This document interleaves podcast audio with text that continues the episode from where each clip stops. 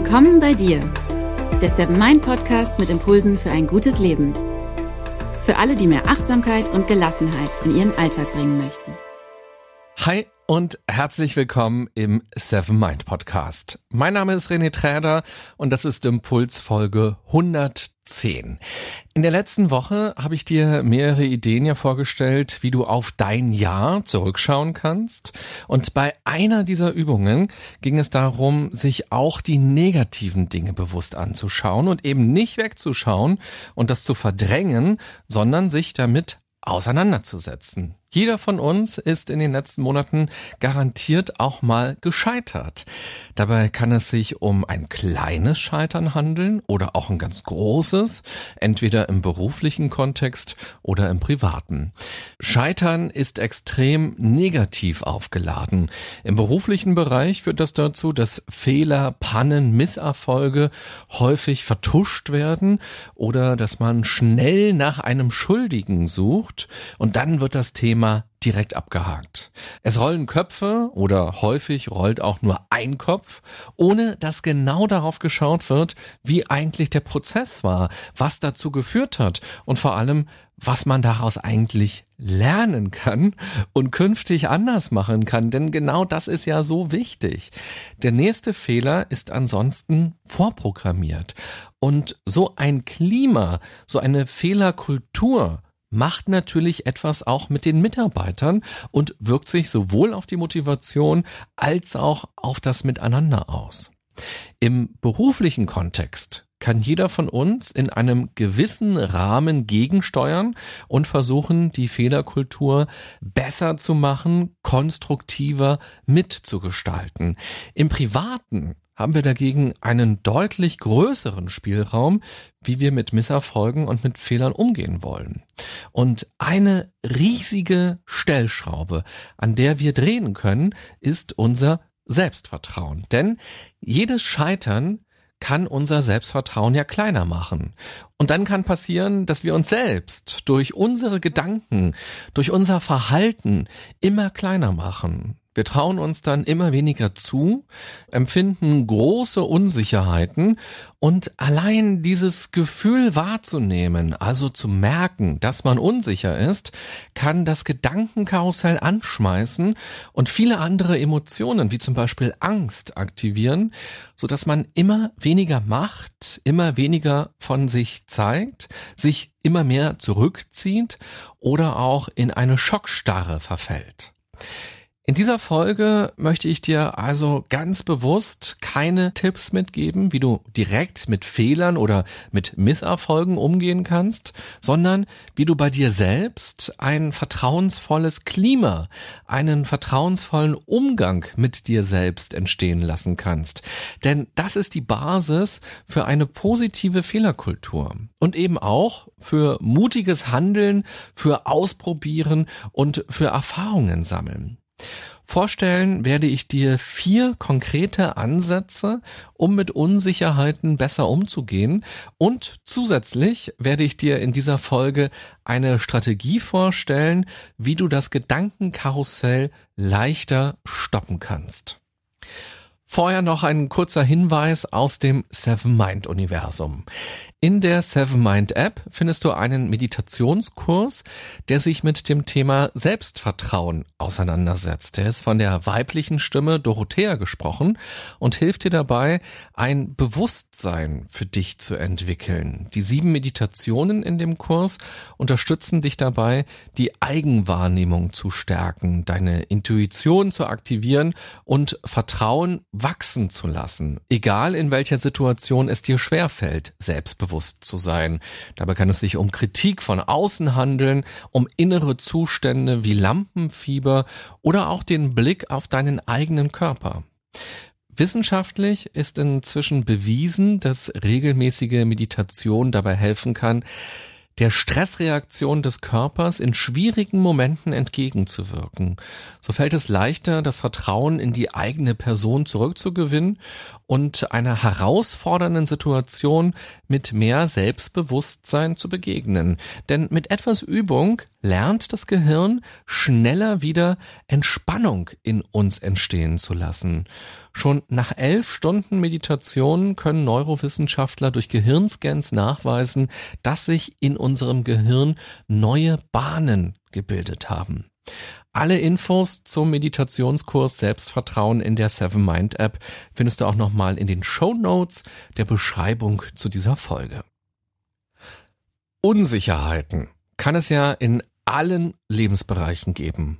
Eingangs habe ich ja schon die beiden großen Bereiche angesprochen, nämlich den beruflichen und den privaten. Die beiden lassen sich aber auch noch weiter aufsplitten. Und wenn man möchte, kann man sehr kleinteilig draufschauen. Ich denke, dass sich so ein genauer, so ein analytischer Blick auch sehr lohnt, denn viele Menschen sind gar nicht grundsätzlich unsicher, sondern haben ihre Felder, in denen sie unsicher sind. Zumindest ist das etwas, was ich im Coaching immer wieder erlebe. So kann es Personen geben, die in einem großen Konzern viel Verantwortung haben, ein hohes Budget verwalten und sich um viele Mitarbeiter kümmern und das auch gut machen. Und dabei empfinden sie gar keine Unsicherheit, sondern haben den Eindruck, dass sie schon ganz gut wissen, was sie da tun und dass sie mit ihren Entscheidungen und dem, was sie tun, auch sehr zufrieden sind. Aber im Privaten geht es ihnen dann ganz anders. Sie hadern mit ihrem Körper, sie grübeln jahrelang darüber nach, ob sie sich Aktien kaufen sollen, ob sie sich eine Eigentumswohnung zulegen sollen oder es trifft sie sehr nachhaltig, dass zum Beispiel die Beziehung zu ihren Eltern nicht so läuft, wie sie sich das wünschen oder vielleicht auch gescheitert ist oder dass Freundschaften kaputt gegangen sind oder dass die Beziehung zu dem Partner oder zu einem Partner nicht so geklappt hat, wie sie sich das wünschen würden und sie sind auf der Suche nach einer neuen Partnerschaft, nach einer neuen Liebe oder auch nach neuen Freundschaften und spüren aber, dass es in ihnen eine große Unsicherheit gibt und sie nicht wissen, wie sie das für sich lösen sollen. Und dann fühlen sie sich wie zwei verschiedene Personen. Beruflich fühlen sie sich völlig anders als privat. Und umgekehrt kennen viele das vielleicht auch sogar noch viel häufiger. Im privaten Bereich fühlt man sich sicher und stabil. Man weiß, wer man ist und man ist auch zufrieden mit den Entscheidungen, die man trifft. Aber im beruflichen fühlt man sich unsicher, vielleicht sogar wie ein Hochstapler. Man hat ständig Angst, Angst vor Fehlern, Angst, was Dummes zu sagen, Angst, den Job zu verlieren, Angst, dass es das jetzt schon war. Und natürlich kann es auch Mischformen geben. Bestimmte Bereiche im Privaten oder bestimmte Bereiche im Beruflichen triggern ganz besonders die Unsicherheit. Und es kann dann so extrem werden, dass es sich eben auch auf den privaten Bereich besonders stark ausprägt. Denn die Sorgen und die Unsicherheiten, die wir im Job haben, die nehmen wir ja ganz häufig mit nach Hause. Und das ist natürlich extrem belastend und kann vor allem zu neuen Problemen und dann schließlich auch zu neuen Unsicherheiten führen. Und dann kann die Unsicherheit generieren. Das bedeutet, dass man sich selbst als grundsätzlich unfähig oder schlecht oder nicht wertvoll empfindet und in einem permanenten Zweifelmodus lebt, ständig angespannt ist und schon kleine Fehler oder kleine Niederlagen können einen komplett aus der Bahn werfen. Was kann man nun tun? Vier konkrete Möglichkeiten, mit Unsicherheiten umzugehen, stelle ich dir vor, plus eine Strategie, wie man das Gedankenkarussell stoppen kann. Und wenn du den Podcast schon eine Weile hörst und mich ein bisschen kennst, dann ahnst du ja vielleicht auch sogar schon, was mein erster Impuls für dich sein könnte. Es ist die analytische Auseinandersetzung. Wenn die Unsicherheiten so groß geworden sind, dass sie einen belasten, dass man also motiviert ist, etwas dagegen zu tun, dann hat man ja schon eine längere Vorgeschichte. Bis dahin ist ja schon einiges passiert. Und die Dinge, die Situationen, die Erlebnisse, aber auch die eigenen Gedanken, Emotionen und Bewertungen, auch Urteile dazu, die sind schon eng miteinander vernetzt. Dieses Netz muss man sich mal ganz genau anschauen und diese ganzen Verwebungen vielleicht auch erst einmal auflösen. Die Frage ist, wo ist hier eigentlich der rote Faden? Was haben all diese Dinge gemeinsam? Welche Verbindungen gibt es? Wo sind Ursachen zu erkennen? Und meine Empfehlung wäre, sich hier nicht zu leicht mit einer Ursache zufrieden zu geben und in die Falle zu tappen, nach einer schnellen Erklärung zu greifen, sondern erstmal davon auszugehen, dass es meistens mehrere Ursachen, mehrere Gründe gibt, die sich gegenseitig stärken und stützen. Und ebenfalls sollte man sich davor schützen, die Ursachen auszulagern, also anderen zuzuschieben. Natürlich haben andere Menschen einen starken Einfluss auf unser Leben, gar keine Frage, auch auf unsere Entwicklung. Aber gerade wenn man etwas verändern will, dann kann man sich gar nicht oft genug fragen, welche Verantwortung man eigentlich selbst dafür hat. Wenn man sich intensiv mit dieser Frage beschäftigt, dann kann sich das natürlich auch wieder wie Scheitern anfühlen oder wie ein Misserfolg anfühlen, wenn man nämlich feststellt, dass man dazu beigetragen hat, dass man sehr unsicher ist oder geworden ist oder dass man sehr kritisch bei sich selbst ist oder dass man extrem hart mit sich selber ins Gericht geht.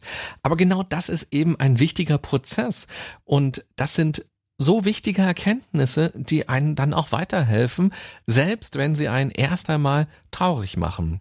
Denn wenn wir verstehen, warum wir so empfinden, warum wir so denken und warum wir uns so verhalten, fällt es uns auch leichter, die Mechanismen dahinter zu erkennen und dann auch Veränderungen anzuschieben. Wir sollten niemals darauf warten, dass sich unser Umfeld für uns verändert, dass die Umstände es uns endlich mal leichter machen. Wir selbst sollten uns verändern und wir selbst sollten uns es leichter machen. Die Wurzel von Selbstzweifel und von Unsicherheiten sind häufig Glaubenssätze. Diese Glaubenssätze sind natürlich in aller Regel nicht erst seit gestern da, sondern die tragen wir schon seit Jahren oder seit Jahrzehnten mit uns herum. Viele der Glaubenssätze stammen aus unserer Kindheit. Sie sind uns eingeredet worden und sie haben uns häufig auch geholfen, in einer dysfunktionalen Familie zu überleben oder unseren Platz zu finden, akzeptiert zu werden, wahrgenommen zu werden, Beachtung zu erfahren oder auch Liebe zu erfahren. In dieser kindlichen Phase waren sie von großer Bedeutung für uns. Aber nun, da wir ja erwachsen sind, ist es unsere Lernaufgabe, uns davon zu befreien und eben auch das Dysfunktionale, das Kompensierende, das Krankhafte daran zu erkennen und sich dann von diesen inneren Überzeugungen, von diesen Denkmechanismen, die zu Verhaltensmechanismen werden, zu befreien. Ganz wichtig finde ich, wir sind nicht dafür verantwortlich, was andere Menschen, vor allem in der Kindheit, uns für Gedanken eingepflanzt haben oder welches Selbstbild sie in uns erzeugt haben oder auch was sie uns angetan haben. Für all das sind wir nicht verantwortlich. Wir sind aber dafür verantwortlich, wie wir mit all dem als Erwachsene umgehen. Wenn wir mit einem Gefühl des Mangels uns selbst begegnen und auch anderen Menschen begegnen, dann hat das einen riesigen Einfluss auf unser Tun und auf unser Miteinander. Und vor allem eben auch auf unsere Gedanken und Emotionen. Das ist wie so ein Kreislauf. Im Außen kann passieren, was will. Im Inneren bleibt der Eindruck des Mangelhaftseins, weil man so auf sich schaut, weil man sich nicht erlaubt, andere Erfahrungen zu machen, weil man nicht vertrauen kann, nicht sich selbst und schon gar nicht anderen. Deshalb nimm dir die Zeit, um erst einmal analytisch auf deine Unsicherheiten, auf deine Zweifel zu schauen und neben Zeit braucht es aber natürlich auch eine gehörige Portion Mut. Das will ich an der Stelle gar nicht verschweigen. Ich denke aber, dass das immer der erste Schritt sein muss, denn sonst ist alles andere nur Camouflage. Man überdeckt dann etwas, man überdeckt das Offensichtliche, aber grundlegend verändert sich dadurch erst einmal gar nichts. Der zweite Impuls setzt direkt daran an, nämlich stärke dein Urvertrauen. Das Urvertrauen ist ein Konzept von dem deutsch-amerikanischen Psychoanalytiker Erik Erikson. In Impulsfolge Nummer 66, ich habe nämlich gerade nochmal geschaut, bin ich sehr genau auf dieses Konzept eingegangen. Wenn dich das interessiert, dann höre da gerne auch nochmal gezielt rein. Kurz will ich dazu aber nochmal sagen, dass das Urvertrauen etwas ist, was in unserer frühen Kindheit entsteht. Und vor allem geht es darum, dass die Grundbedürfnisse in dieser wichtigen Phase des Lebens erfüllt werden. Und dazu zählt neben Nahrung, Wärme, Schutz und Trockenheit auch Liebe. Das heißt, dass das familiäre Umfeld prägend ist. Aber und das ist ganz wichtig, das ist ein dick gedrucktes und großgeschriebenes Aber, aber wir Menschen sind mehr als unsere Kindheit. Wir können Glaubenssätze und Verhaltensmuster auch wieder überschreiben. Und zwar, wenn wir neue Erfahrungen machen. Man kann also sein Urvertrauen auch als Erwachsener noch stärken. Und genau dabei können dir ironischerweise Fehler, Niederlagen, Scheitern und Misserfolge helfen. Ericsson sagt, dass Krisen die notwendigen Prozesse, die Evolution und Veränderung antreiben. Das war ein Zitat. Und er sagt weiter, Krisen sind Situationen, die uns erlauben, uns zu ändern, zu wachsen und mehr über uns zu lernen. Das finde ich ganz wichtig. Mehr Selbstvertrauen bekommen wir nicht dadurch, dass immer alles glatt geht oder dass alle Menschen um uns herum uns applaudieren oder mit Liebe überschütten. Vertrauen entsteht, wenn wir Krisen meistern, wenn wir klarkommen mit dem, was ist und daraus etwas machen. Und mit genau dieser Haltung kann man Krisen jeglicher Art als Chance sehen. Vielleicht hilft dir dieser Blick ja, wenn du dich gerade in einer Krise befindest oder wenn du dich demnächst in einer Krise befinden wirst. Helfen kann auch, sich mal zu fragen, welche Krisen hat man im Leben denn schon überwunden? Denn unter Garantie ist das jetzt nicht die erste Krise. Also wie hat man das geschafft? Was oder auch wer hat dabei geholfen? Und welche Mechanismen waren dabei gut? Der dritte Impuls geht einen Schritt weiter, der lautet, lerne deine innere Stimme kennen und verstehe, wer genau das eigentlich ist, der an dir zweifelt, der dich verunsichert und deine Entscheidungen, dein Verhalten oder auch dich als Person ständig hinterfragt. Es kann helfen, die Gedanken mal aufzuschreiben und sich das mal ganz genau anzugucken, was da alles in einem rumspukt und frage dich dann, ob du auch mit einem guten Freund genau so reden würdest. Oder umgekehrt, was würdest du denn einem Freund oder einer Freundin sagen, wenn die Person so mit dir redet? Dann sage das auch deinem inneren Kritiker. Denke immer daran, du redest mit dir. Sowohl der innere Kritiker, der ja ein Teil von dir ist, redet mit dir, aber auch du redest mit dir, wenn du mit dem inneren Kritiker redest.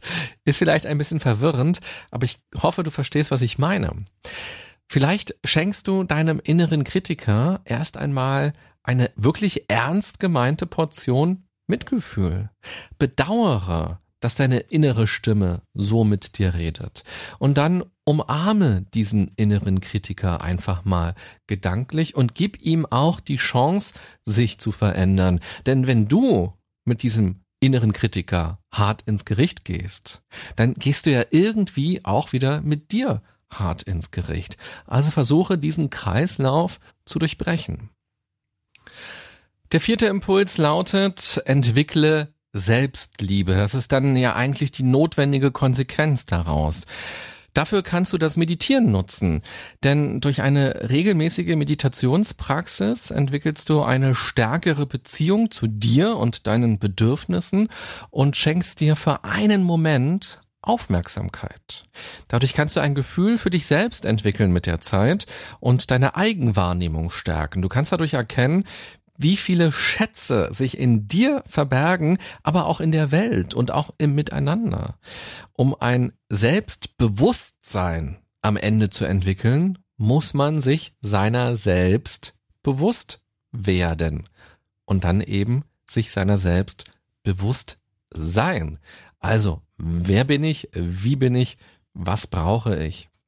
Die Meditation begleitet dich auf diesem, wie ich denke, lebenslangen Weg, wenn du denn möchtest. Und abschließend bekommst du noch eine klare Strategie in fünf Schritten, wie du dein Gedankenkarussell stoppen kannst.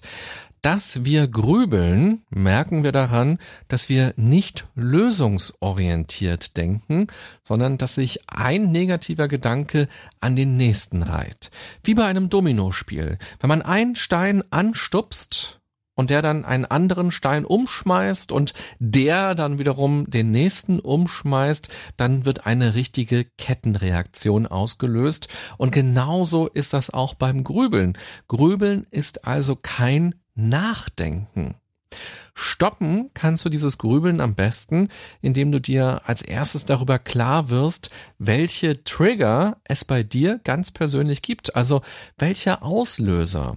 Das können ganz klassischerweise Themen sein, zum Beispiel das Thema Familie, Liebe, Partnerschaft oder auch der Körper, das Thema Ernährung oder auch der Job oder es sind auch häufig ganz konkrete Menschen.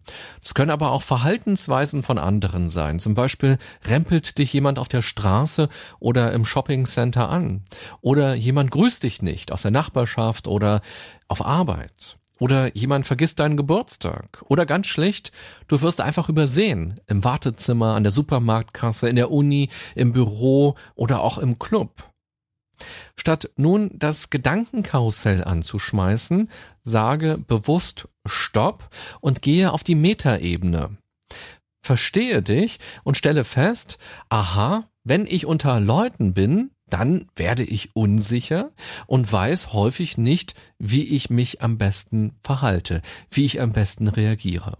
Und das macht mich vielleicht auch wütend oder ich bin dadurch grundsätzlich gereizt.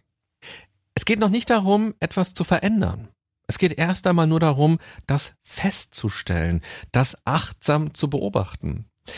Im zweiten Schritt kannst du dich dann darin üben, deine Gedanken, die dir jetzt wahrscheinlich trotz dieser Erkenntnis kommen werden, ziehen zu lassen. Denn nur weil dir gerade bewusst geworden ist, was dich triggert, heißt es ja noch lange nicht, dass keine Gedanken kommen. Also beobachte, wie die Gedanken kommen, welche Gedanken da so kommen, häng dich aber nicht an diese Gedanken ran, sondern lass sie auch wieder ziehen, so wie Wolken am Himmel. Und ganz wichtig, übe das. In Workshops sagen manchmal Leute zu mir, also ich hab das jetzt ausprobiert, aber das klappt nicht. Und dann sage ich, Ach nee, das ist ja ein Ding. Natürlich klappt es nicht so einfach. Nichts klappt einfach so.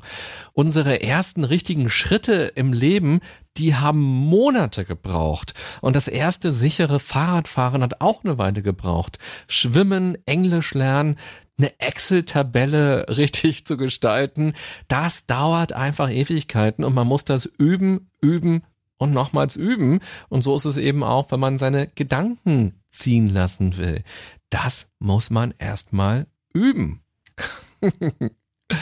ich hoffe, das haben jetzt alle gehört, die jemals bei mir im Workshop saßen und zu irgendeiner Übung gesagt haben, ja, die ist ja irgendwie ganz nett, die Übung, aber die geht ja nicht. Doch, doch, die kann schon gehen. Man muss die Dinge eben wirklich nur üben. Der dritte Schritt ist, die Aufmerksamkeit von sich selbst wegzulenken. Also beobachte zum Beispiel die Bäume vor deinem Fenster oder streichel deinen Hund oder deine Katze. Konzentriere dich auf die Person, die dir gegenüber sitzt und die dir gerade etwas erzählt und die vielleicht irgendwas bei dir getriggert hat. Häufig nehmen wir uns selbst viel zu wichtig. Der Witz ist ja, dass das Gedankenkarussell durch externe Reize getriggert wurde. Wir wollten ja gerade gar nicht darüber nachdenken. Und dann ist es ja auch völlig okay, sich bewusst jetzt anderen Dingen zuzuwenden und lieber mit sich selbst zu vereinbaren, später in Ruhe über genau dieses Thema bewusst nachzudenken, also konstruktiv zu sein, analytisch zu sein und lösungsorientiert zu sein. Alternativ kannst du auch den vierten Schritt für dich wählen, nämlich meditiere, um im Hier und Jetzt anzukommen. Das Grübeln bringt uns ja mit einem Schlag meilenweit weg. Wir sind mit unseren Gedanken so stark in der Vergangenheit, bei alten Geschichten oder so stark in der Zukunft, zum Beispiel bei Horrorszenarien, dass man glauben könnte, wir wären tatsächlich in eine Zeitmaschine gestiegen und die hat uns woanders hingebracht. Deshalb hole dich selbst zurück ins Hier und Jetzt und verbinde dich mit dem Moment und dem, was gerade wirklich ist. Und da ist häufig eine ganze Menge. Und schließlich der fünfte Schritt, erlaube dir zu fühlen. Beim Grübeln werden ja vor allem unsere Gedanken aktiviert und wir wälzen Argumente und Situationen von der einen Seite zur anderen, wir verfangen uns leicht in Details und schlittern immer tiefer in diese Geschichte rein. Aber was ist eigentlich das Gefühl dahinter? Geht es dir eigentlich um Angst oder um Scham oder um Wut oder eben um Unsicherheit oder um Hoffnungslosigkeit? Worum geht es dir? Mache mal ein Etikett an dieses Grübeln ran, klassifiziere es und erlaube dir auch mal, dich schwach zu fühlen oder traurig zu sein oder dich verletzt zu fühlen. In dem Moment, wo man das Grübeln einem Gefühl und damit ja einem Bedürfnis, das verletzt wurde oder bedroht ist, zuordnen kann, kann das Grübeln verpuffen. So wie auch das Rumpelstilzchen im Erdboden versinkt, wenn die Prinzessin es beim Namen nennt.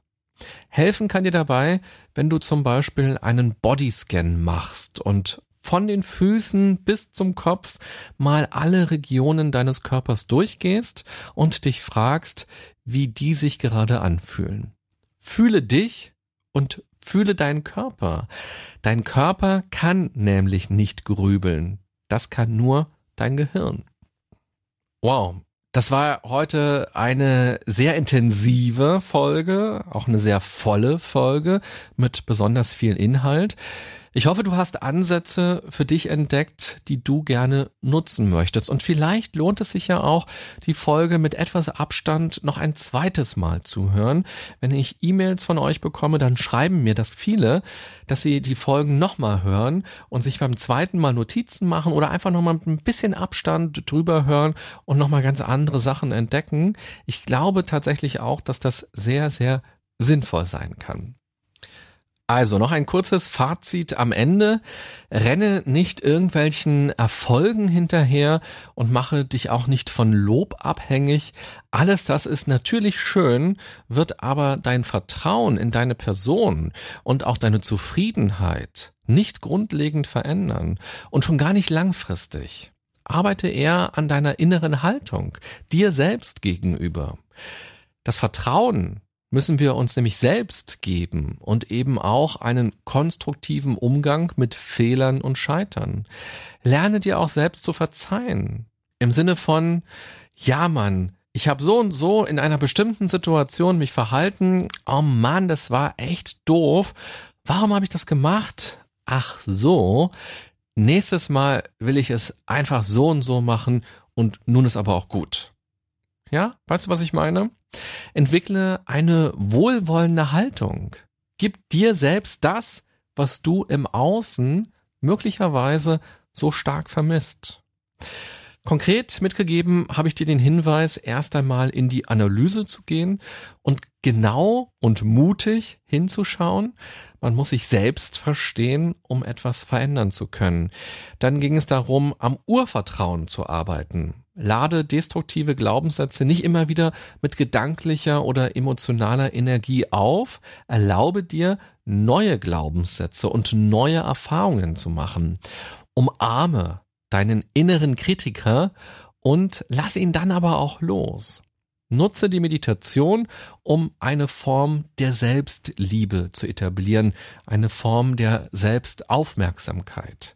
Und schließlich finde deine persönliche Strategie, um mit Grübeleien umzugehen. Erkenne deine Trigger, beobachte die Gedanken und lass sie ziehen, richte deine Aufmerksamkeit auf Dinge im Außen und versuche ins Hier und Jetzt zurückzukommen und vor allem erlaube dir zu fühlen worum es eigentlich tief im Herzen geht.